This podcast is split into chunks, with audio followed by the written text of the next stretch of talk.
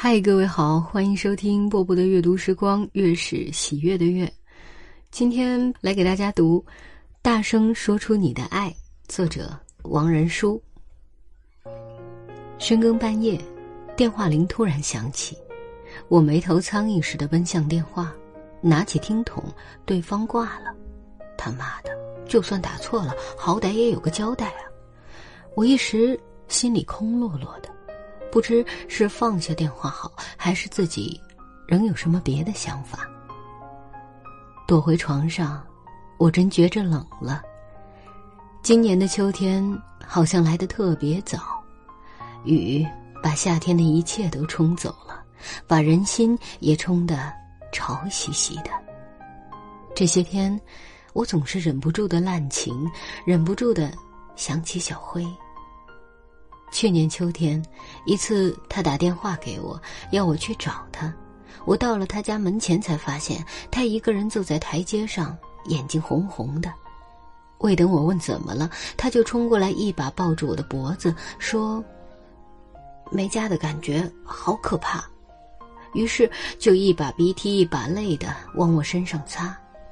只记得那时他的手表贴在我脖子上，凉凉的。我不明所以，只是盲目的拥着他，告诉他：“你不会没有家的。”后来我才知道，那天他只是误把自己反锁在了门外。小辉有一双极普通的眼睛，普通的眉毛，普通的鼻子和嘴，站在你面前就是这么一个普通的女孩走入人群中，立刻再难将她发现。可我依然爱的很深。此刻，我拿出他的照片，那是他曾给我的唯一一张照片。再次悬亮台灯，把这张早已暗熟的脸看得个仔细。照片上的他穿着我送给他的白色 T 恤，那也是我们相识三年中我送给他的唯一一件衣服，仅仅四十块钱。可买过后，他久久不穿。我一直以为他不喜欢，在我的威逼利诱下，他终于承认舍不得，因为是我送给他的。面对这样一个女孩，我常有的是感动，可我却不知如何去回报她的多情。我也不知道该如何清晰的表达我自己。或许，我也从未想过要去说些什么。后来。我为他拍下了这张照片，按下快门的一刻，我要他说茄子，他却偏偏说萝卜。于是照片里的他永远冲我撅着嘴。夜深人静，我久久的摩挲着手中的照片，不愿放下。泪一滴滴落在照片上，来不及擦干净。我觉得用“自我感觉完全错位”这句话来形容自己一点儿都没错。不论是我激动还是平静的时候，我都不太懂如何解释自己。在我情绪最极端时，我的耳边总不时的响起一段音乐，像是 Beyond 的，只有前奏，每次都是这样，连我自己都不清楚是为什么。相识三年之久，小辉。终于向我提出了分手，理由是，在我身边他找不到可以依靠的感觉。我知道自己想挽回，可不知该如何去挽回。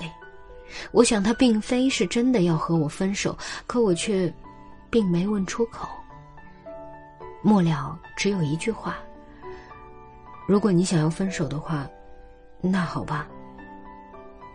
那一刻。他久久的望着我，眼神中的失望，惊得我只觉自己是个十恶不赦的罪人。当他转过身大步离去，我知道自己再也无法将他换回。是否相爱的人，永远都只能像两列对开的火车，只有擦身而过的缘分。他们在相爱的时候忘记了去倾诉。他们在等待，等待对方先说出来。可悲的人，为何要如此高傲？为何要如此固执？我们的故事本该到这里就结束了，画上一个平淡而又无奈的句号。可是没有。分手的一个多月后，他出了车祸。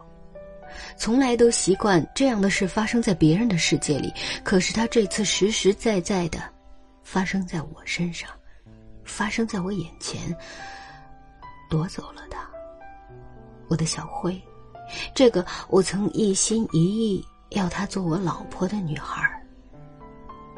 小辉的好友缓缓向我道出了小辉的出殡日期。我只知道自己双腿一软，跪在了地上，其余什么也不知道了。我和小辉相处了三年，有一千多天，很长，很长。我和小辉相处了三年。比起我想要陪他一同走过的岁月，这甚至不能算什么，太短太短，短到他家里的人甚至不知道，他有我这样一个男朋友。出殡那天，我只能远远的跟在他亲属们的身后，泪水滂沱的我，肝胆俱裂。我多想再拥他入怀中，再拉住他的手，让他乖乖的跟在我身旁。可是伸出手，我只能拉住幻觉。小辉走了。出事后的日子里，我每晚都做着同样的梦，梦见我对闭上双眼的小辉说：“醒过来，小辉，我把心里的话全说给你听，好吗？”于是。小辉就醒了，我也醒了。醒来后才发现，我的枕头已经湿透了。此刻的黑暗中，手捧他的照片，我的感觉再次错位。我躺下，在身边留出位置，让我的小灰就睡在我旁边，耳边。反复不停的响着，仍是那段快要让我崩溃的音乐。遥望，我哽咽了。我听见自己和着耳边的乐声，唱下去。每天多么多么的需要，